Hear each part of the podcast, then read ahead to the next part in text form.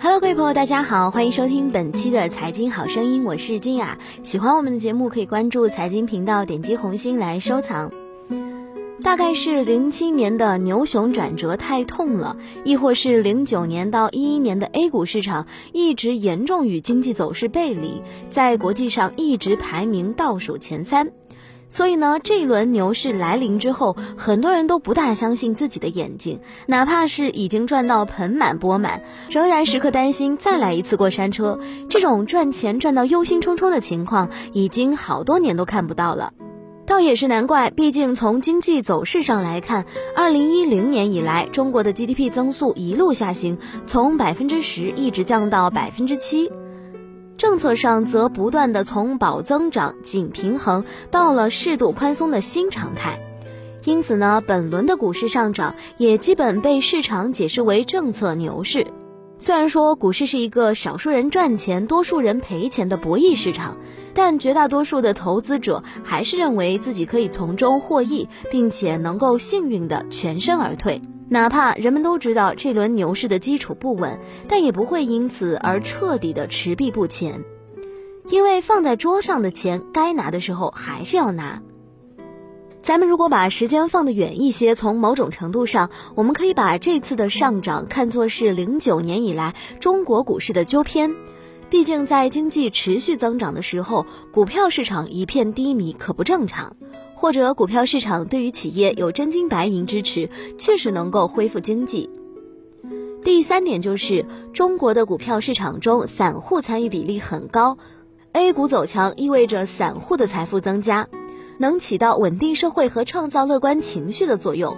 这更是政府乐于见到的事儿。因此呢，我们要对当下的股市做一些分析，以猜测其能够持续多久、何时收手，并据此做好资金摆布和规划。这一次呀，或许要注意以下几个事项：一、新增开户数，在零七年那轮牛市当中，新增开户数放缓是在五千点以上的时候发生的。如果有新收手，在那个点位很容易完美推出。当然喽，这样的人肯定还是少数，亦或只是某些机构投资者。本轮的不同在于国家放开了一人一户的限制，因此呢，这一指标可能会略受些影响，但仍然有很强的指导意义。第二是银行间市场的资金价格，在子飞看来，本轮牛市当中，资金交易员在股票市场上有着天然的优势，因为 A 股走强很大程度上源于货币支持。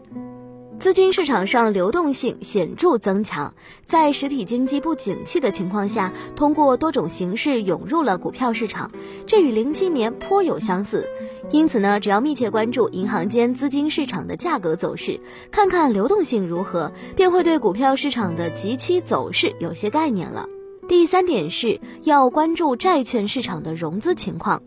传统上，股票市场需要钱，债券市场需要钱，房地产市场呢也是吸水的大户。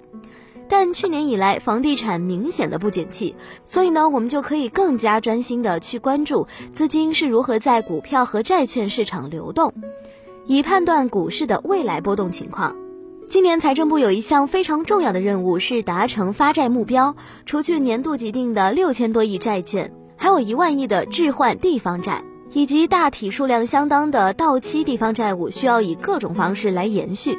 按照以时间换空间的构想，这些债券一是要成功发行，二是不能付出较高的利率。